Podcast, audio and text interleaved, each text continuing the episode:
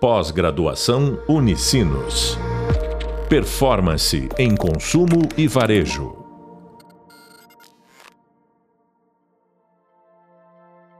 Olá, bem-vindos ao podcast da disciplina de Growth Hacking e Performance.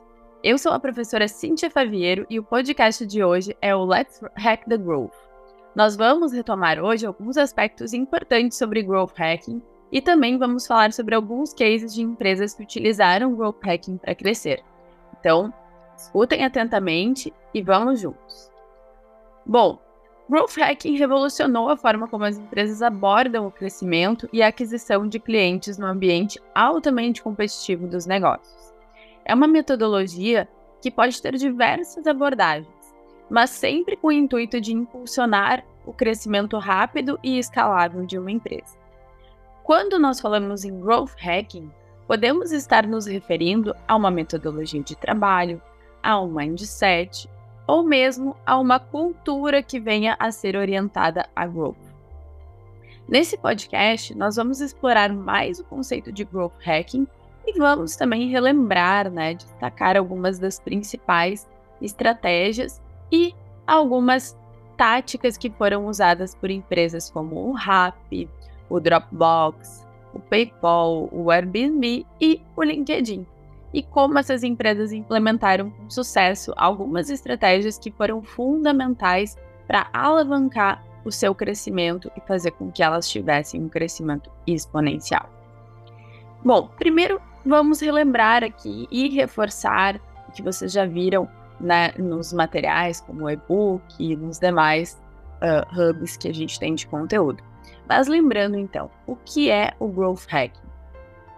Growth Hacking é uma abordagem ágil e orientada a dados que tem como objetivo impulsionar o crescimento de uma empresa.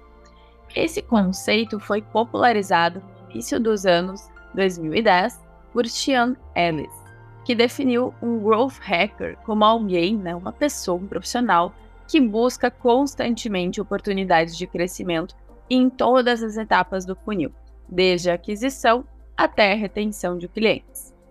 O foco central do growth hacking é uma maneira de são formas de encontrarmos uh, maneiras criativas e econômicas para que a gente adquira novos clientes, faça testes constantes, resolva problemas por meio desses testes, né? E utilize assim diferentes abordagens, diferentes estratégias para otimizar continuamente os nossos resultados. Então, lembrem-se né, que o, o Chanelis, e quando a gente fala em growth hacking, a gente não está pressupondo que vai existir um profissional unicórnio, né, um profissional único que vai fazer todo esse trabalho, e sim um time multidisciplinar que vai ser composto para que a gente tenha, então, essa abordagem sendo utilizada.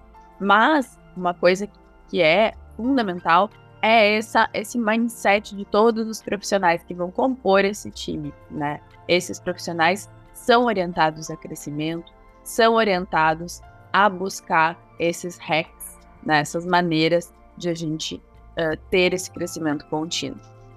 Então, relembrando aqui, pessoal, algumas das principais abordagens de growth hacking, né? Uh, por cada etapa do funil. Então, quando a gente fala em aquisição de clientes, né? Uma das etapas fundamentais do processo de growth. E várias empresas, vários cases que a gente vai ver aqui uh, no podcast de hoje, usaram muito né, estratégias diversas para aumentar de maneira rápida, né, de maneira exponencial, essa etapa de aquisição de clientes. Mas essa etapa é fundamental para o processo uh, e podem ser usadas estratégias como SEO. Lembrem-se de não confundir com SEO.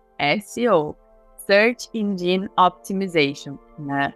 Uh, marketing de conteúdo, programas de referência, parcerias estratégicas, são uh, aspectos geralmente usados para que a gente consiga atrair um grande número de clientes de uma maneira eficaz e uh, menos custosa. Dentro da etapa de retenção de clientes, é crucial que a gente fale para um crescimento sustentável da empresa, que a gente fale sobre essas estratégias, principalmente estratégias de CRM, né, que garantam e nos ajudem a construir um relacionamento com os clientes e, por consequência, ter essa retenção.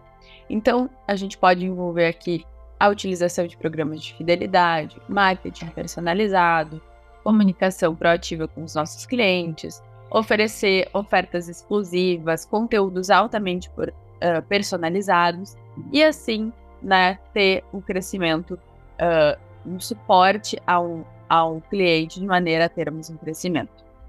O foco na retenção de clientes garante que os clientes existentes na nossa base continuem engajados com a nossa marca e voltem a comprar, contribuindo assim para um crescimento de longo prazo uh, do nosso negócio, da nossa empresa.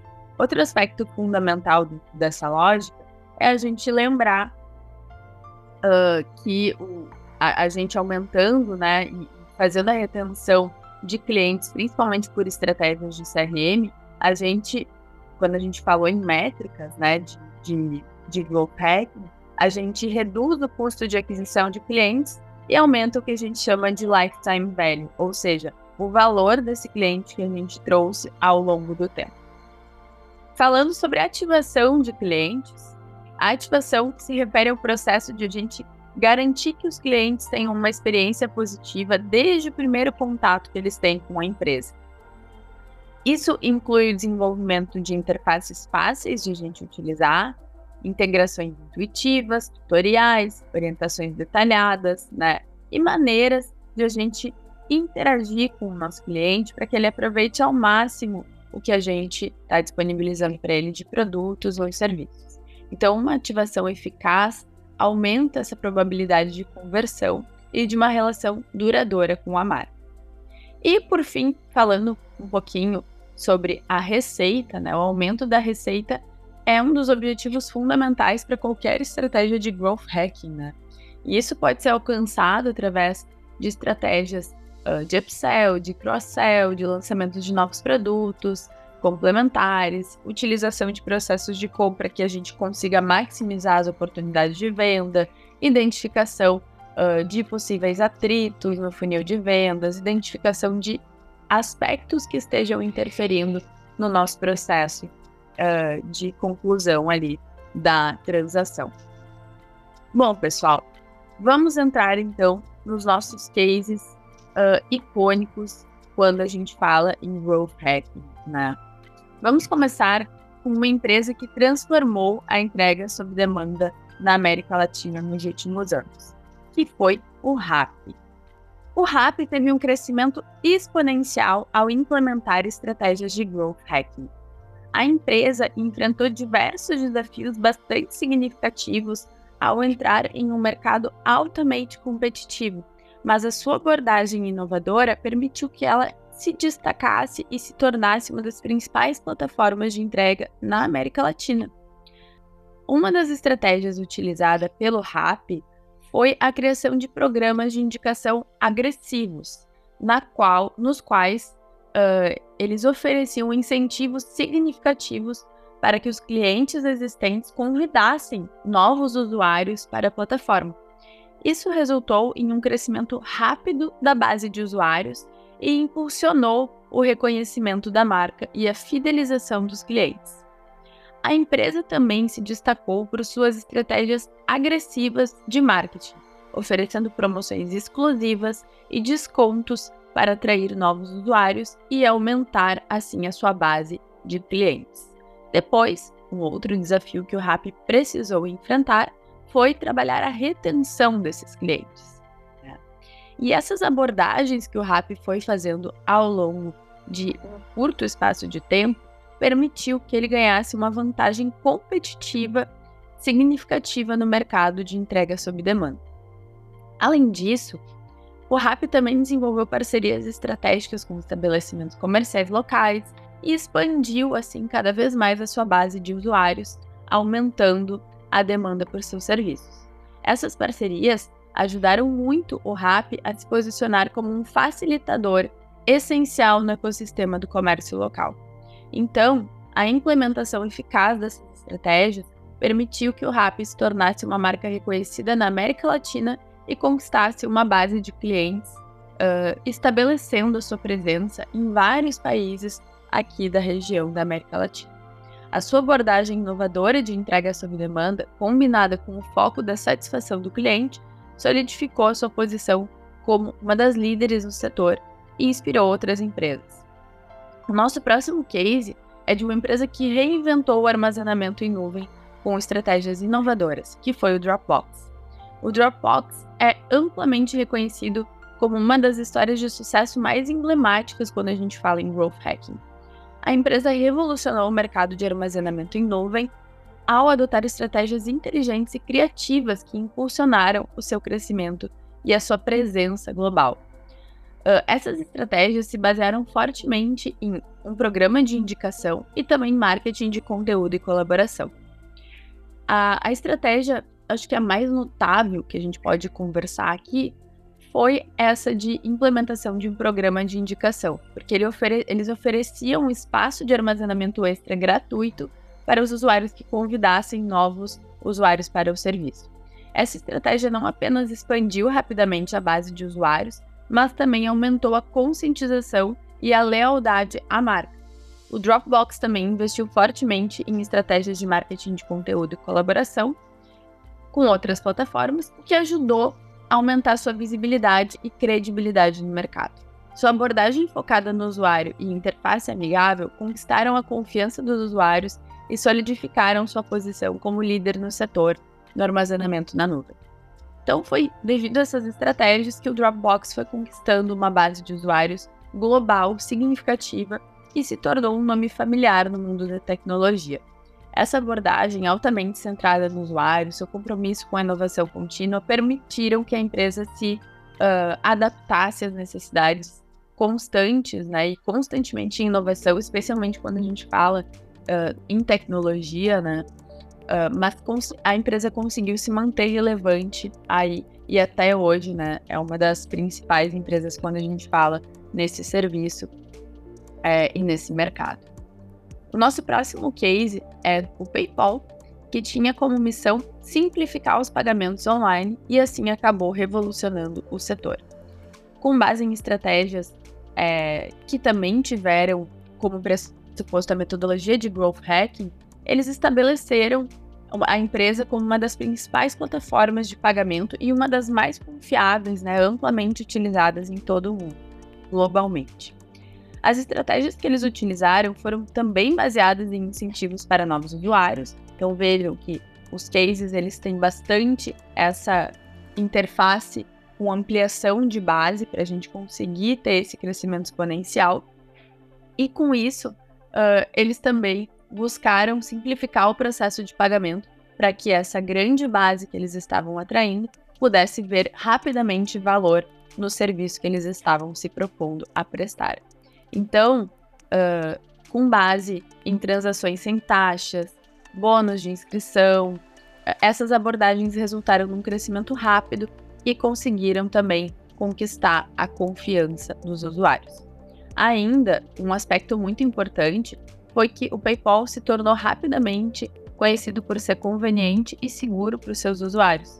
Então, a, o compromisso da empresa com a segurança dos dados, a forma como eles se posicionaram, mostrando para o cliente como era fácil fazer a utilização e seguro, fez com que eles conseguissem, né, que o PayPal conseguisse se tornar e conquistar uma base de usuários global e, e se estabeleceu como uma das principais plataformas de pagamento.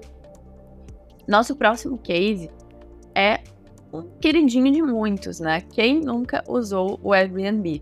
O Airbnb é um exemplo notável de como o growth hacking pode transformar uma ideia inovadora de uma empresa global de sucesso, redefinindo a forma como as pessoas viajam e se hospedam em todo o mundo. Então, o Airbnb é um case pra, em, de, em muitos aspectos, né, pessoal? Mas é também um dos principais cases quando a gente fala em growth hacking que vocês precisam conhecer. E as estratégias uh, que ajudaram o Airbnb a ter um crescimento exponencial e rápido, que a gente pode comentar aqui, a primeira delas é a recomendação entre pares e incentivos, né, onde a gente uh, pode entender aqui que o Airbnb implementou estratégias de recomendação fortes, né? Vocês podem ver que essa estratégia de member get member é uma estratégia que é muito usada para crescimento rápido. E aí a gente combinar o member get member, né? Ou seja, o indique um amigo, essa estratégia de indicação com, a, com os canais digitais é, é, é bastante forte em todos os cases que a gente está vendo e dentro da estratégia de growth para que a gente consiga ter esse crescimento sólido e consistente. Uh, o marketing de indicação, boca a boca, né? Essa member get member é, é uma das formas mais antigas de publicidade que a gente tem no mundo, né? E é altamente uh, é altamente impactante justamente por conta de a gente escutar de pessoas é, que já tiveram essa experiência e que vão fazer essa recomendação. Não é à toa que a gente tem hoje um crescimento tão exponencial aí do, do marketing de influência, né, das influencers e de toda essa frente.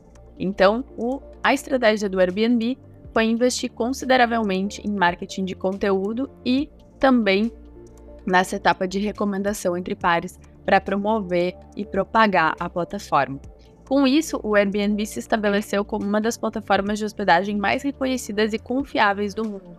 A sua abordagem centrada em comunidade e o seu compromisso em oferecer experiências de viagem autênticas solidificaram a sua posição como líder do setor. Nosso próximo e último case é também um case icônico quando a gente fala em growth hacking e se trata do LinkedIn. O LinkedIn tem uma história de sucesso que não demonstra, uh, não só demonstra o poder das estratégias de growth, mas também nos traz várias lições sobre como uma plataforma digital pode crescer exponencialmente ao atender necessidades específicas de uma audiência. Então, a gente buscar conhecer o nosso público, a gente fazer testes, né? E entender o que, que a gente vai, uh, quais são os aspectos que vão gerar esses hacks, né? Qual vai ser o ponto dentro de tudo que a gente tem para testar, o que, que vai ser o ponto específico que a gente, mexendo, vai gerar esse crescimento exponencial, vai gerar esse hack, né? Bom, o LinkedIn é uma empresa que foi fundada em 2002 uh, e, com, tiveram a, e os seus fundadores tiveram a visão de criar uma plataforma, né, uma rede social focada no mundo corporativo profissional. Foi inicialmente lançado como uma ferramenta de networking online, mas evoluiu e hoje é uma das principais redes sociais profissionais de todo o mundo, né? E como estratégias, eles também focaram bastante em aquisição de usuários através de conexões profissionais. Então, usou né, e aproveitou a conexão entre os próprios profissionais, esse networking existente entre os profissionais e as empresas para atrair novos usuários, né? Uh, então, eles, os próprios usuários incentivavam outros uh, porque queriam se conectar com colegas de trabalho, parceiros de negócio, conhecidos, profissionais, e assim a rede foi se tornando uh, robusta, tanto para o usuário, bom, quanto para a própria plataforma e rede social. Uma, um outro aspecto utilizado foi a otimização de perfil e engajamento dos usuários. Então, focando, incentivando usuários a preencherem com detalhes as suas informações profissionais, eles também acabavam incentivando o engajamento contínuo, né? E a partir disso, começaram a uh, trazer novas ferramentas para dentro do LinkedIn que ajudaram com que a atividade dos usuários mantivesse a plataforma útil, relevante e cada vez mais crescendo. Um outro aspecto foi a monetização inteligente, né? criar recursos premium para monetizar a plataforma, oferecendo assinaturas, uh, trazendo recursos avançados que contribuem para o profissional, né? como e-mail, insights de talentos, que fornecem valiosas informações para os profissionais e também para os recrutadores que utilizam essa ferramenta dentro de empresas na busca por talentos qualificados. Um último aspecto que vale trazer sobre o LinkedIn foi que ele buscou ativamente a expansão global, adaptando a plataforma para atender às necessidades específicas de diferentes mercados e culturas. Eles introduziram recursos multilingües, adaptaram a interface do usuário e forneceram conteúdos relevantes para os usuários em todo o mundo. Essa abordagem estratégica permitiu que o LinkedIn se tornasse uma plataforma verdadeiramente global e que as pessoas em todos os setores e regiões conseguissem usar, gerando com isso né, um impacto muito significativo. Hoje, a plataforma não só facilita o networking, mas também se tornou uma fonte de oportunidade de emprego, de insights de mercado, recursos educacionais. Né? O LinkedIn se tornou uma ferramenta indispensável para vários profissionais inclusive para mim, talvez para vocês, que estão aqui na nossa disciplina, né? Para o RH de várias empresas, enfim. Então, pessoal, o Growth Hacking é uma abordagem poderosa que permite com que as empresas alcancem um crescimento rápido por meio da implementação de estratégias inovadoras e muito orientadas a dados. Um aspecto fundamental que a gente precisa se atentar é a sustentabilidade desse crescimento, que é um assunto que a gente vai falar nos próximos podcasts. Então, fiquem muito atentos e não deixem de escutar, que nós vamos ter convidados muito importantes, muito especiais, contando um pouco mais pra gente, falando sobre trade-offs, sobre os limites do crescimento que o Growth Hacking proporciona e outros aspectos que são pertinentes para nossa contínua conversa aqui sobre esse assunto. Bom, você acabou de ouvir o podcast Let's Hack the Growth. Eu sou a professora Cíntia Faviero e hoje nós falamos sobre alguns cases e como as empresas têm crescido substancialmente com as estratégias de growth hacking. Lembrem-se de aprofundar o assunto nos vídeos visual e de leitura, além de conferir as demais referências sobre o assunto. Você acredita que é mesmo possível crescer de forma exponencial? Se sim, como a gente falou, será que é possível manter esse crescimento de maneira consistente? No nosso próximo podcast, a gente vai receber um convidado que vai responder como ele enxerga isso na empresa na qual ele é sócio há mais de 15 anos. Então, não perca! Bons estudos e até breve! Pós-graduação Unicinos. Performance em consumo e varejo.